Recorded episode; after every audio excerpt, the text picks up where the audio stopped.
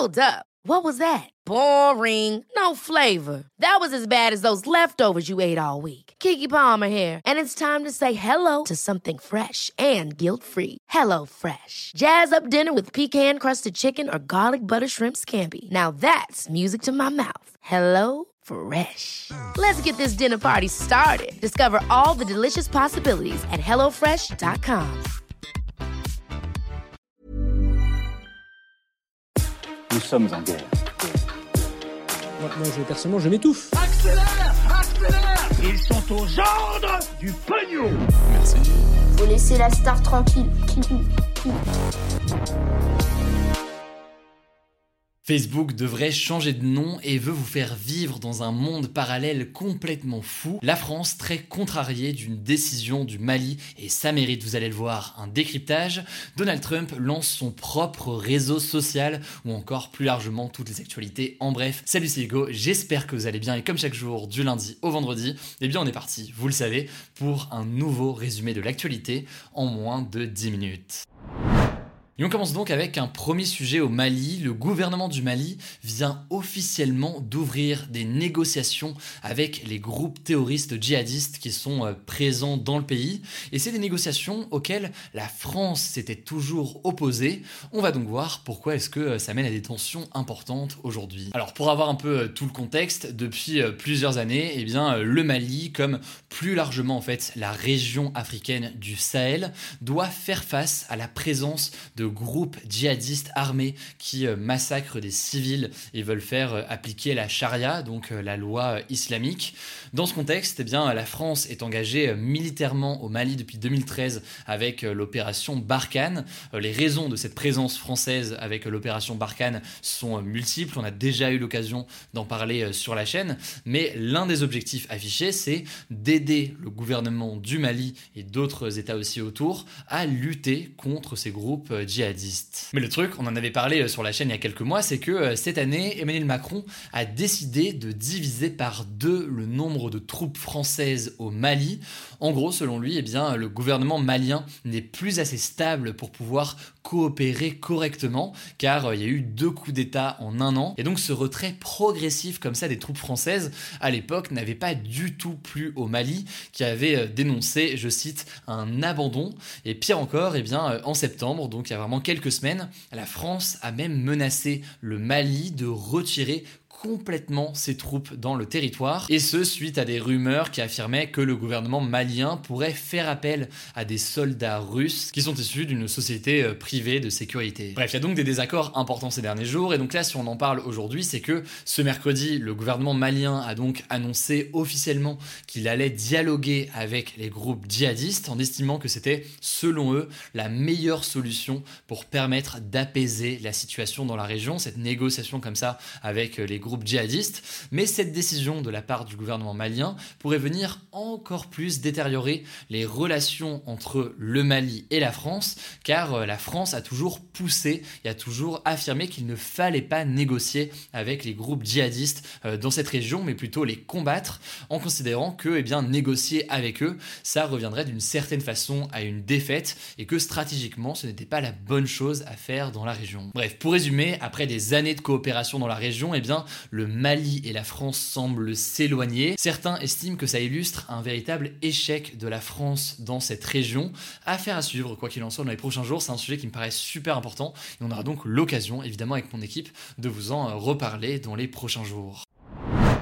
Allez, on continue avec le sujet à la une de ces actus du jour. On va parler du métavers. Alors, on dit métavers en français, metaverse plutôt en anglais. Bref, le métavers, c'est une sorte de monde parallèle virtuel annoncé cette semaine par Facebook, qu'il présente tout simplement comme l'Internet de demain. Et pour bien comprendre à quel point eh bien, c'est un gros projet, Facebook devrait carrément décider de changer de nom dans les prochains jours ou les prochains mois, avec l'objectif de souligner sa volonté de se concentrer sur la création de leur métavers. Et l'entreprise a même annoncé ces derniers jours le recrutement de 10 000 ingénieurs d'ici 5 ans, rien qu'en Europe, pour travailler sur ce projet. Mais alors, en quoi ça consiste en fait exactement ce métavers? Et très concrètement, en fait, euh, qu'est-ce que c'est? Eh bien, en gros, ce serait une sorte de doublure du monde réel, mais qui serait donc accessible par Internet, dans lequel eh bien, les gens existeraient sous forme d'avatar et euh, se rencontreraient dans des conditions les plus proches possibles de la réalité.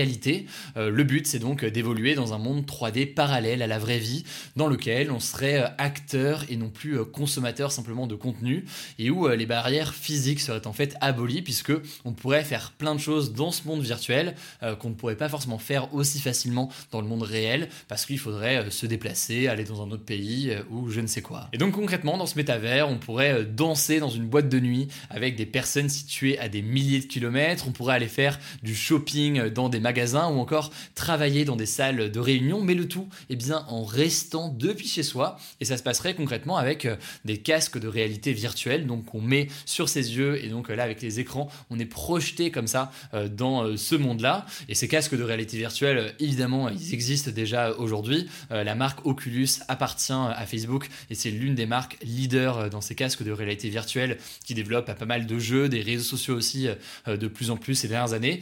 Mais donc évidemment, qui sait, eh bien on peut imaginer que à l'avenir, Oculus continue à se développer avec cette volonté de Facebook et qu'on ait des outils de plus en plus impressionnants. Et ce jusqu'à qui sait peut-être se retrouver un jour dans un monde comme celui qu'on peut retrouver dans le roman et le film Ready Player One. Bon, mais avant d'aller aussi loin, eh bien Facebook a déjà dévoilé au mois d'août un avant-goût de ce à quoi pourrait ressembler concrètement ce métavers avec la version bêta, donc les premières versions de son application Horizon Workroom. Cette application permet en gros d'être dans des salles de réunion en réalité virtuelle avec d'autres personnes via donc son casque de réalité virtuelle Oculus Quest 2 et d'interagir avec un micro ou encore dessiner sur un tableau virtuel grâce à des manettes en fait qu'on tient dans sa main. Évidemment, sur le long terme, ça peut aller potentiellement plus loin et c'est intéressant de voir que d'autres entreprises aussi s'intéressent à ces univers parallèles sociaux, on va pouvoir faire plein de choses. évidemment, le domaine du jeu vidéo est déjà pas mal là-dedans et continue à se développer dans ça. Epic Games, par exemple, qui donc détient Fortnite, a développé via Fortnite ce genre de choses avec notamment des concerts virtuels. L'année dernière, eh bien, le rappeur Travis Scott, vous pouviez le voir en concert. Ça se passait lors du premier confinement en France. Il y avait des concerts comme ça de Travis Scott ou encore plus récemment Ariana Grande euh, qui se faisaient sous forme d'avatar et qui réunissaient eh bien, à chaque fois des millions de personnes pour ces activités euh, en ligne. Bref, ce projet de Facebook est un tournant assez important dans l'histoire de l'entreprise en termes de projet. C'est évidemment aussi quelque chose, un enjeu de communication, peut-être de tourner la page avec eh bien, ces difficultés qu'ils ont eu ces derniers mois en matière de respect de la vie privée, en matière de projet, en matière de, euh, de panne aussi qui a touché le réseau social et les réseaux sociaux de Facebook avec Instagram et WhatsApp ces derniers jours. Bref, beaucoup, beaucoup de questions sur euh, son impact sur la démocratie ou autre que euh, Facebook essaie peut-être de tourner la page en passant à ce nouveau projet. Maintenant, on verra évidemment ce qu'il en est. Ça pose logiquement beaucoup de questions, ça risque de faire beaucoup débat. On aura donc évidemment d'en reparler dans les prochains jours.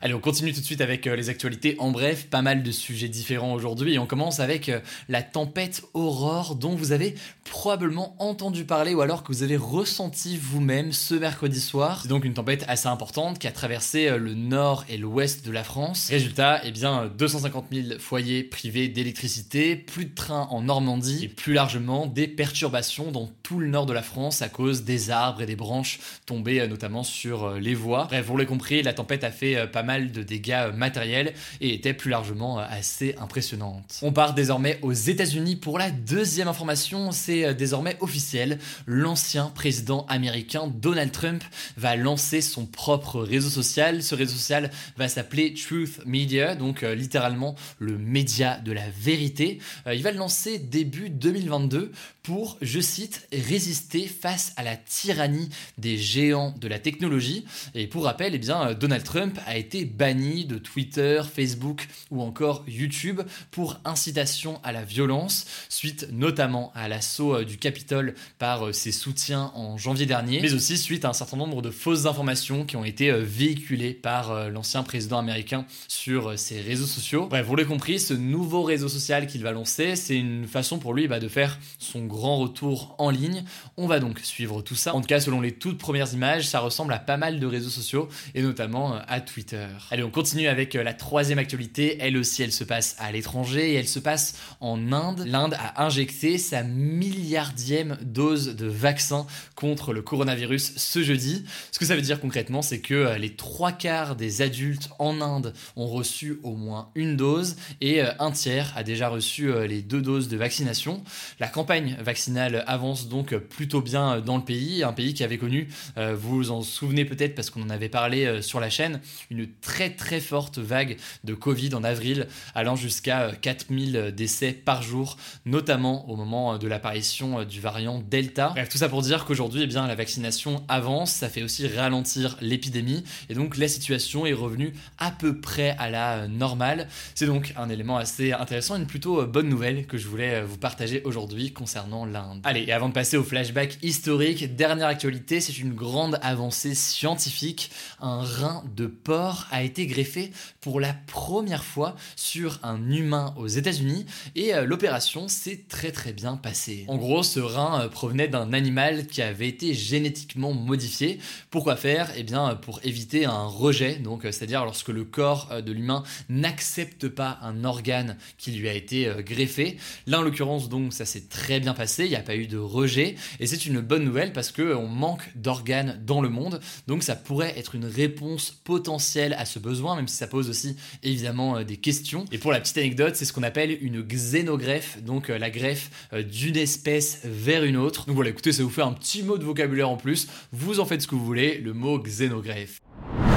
Allez, on termine euh, comme parfois dans ce format avec un flashback historique. Aujourd'hui, on a un petit jour de décalage. Je sais en tout cas vous regardez euh, cette vidéo vendredi, mais on est de retour il y a 216 ans, le 21 octobre 1805, le jour où l'armée de Napoléon Ier a perdu la bataille de Trafalgar contre les Britanniques au large du cap de Trafalgar, donc ça c'est au sud de l'Espagne, et suite à cette défaite de 1805 de Napoléon Ier face aux Britanniques, eh bien l'empereur Napoléon Ier avait dû renoncer à l'invasion de l'Angleterre, et c'est d'ailleurs de là que vient l'expression un coup de Trafalgar, qui signifie concrètement un événement qui a de graves conséquences.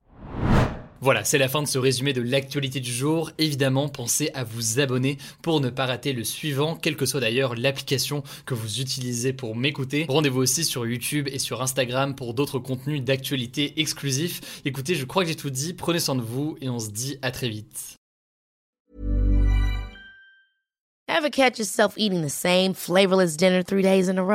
Dreaming of something better? Well, HelloFresh is your guilt-free dream come true, baby. It's me, Kiki Palmer.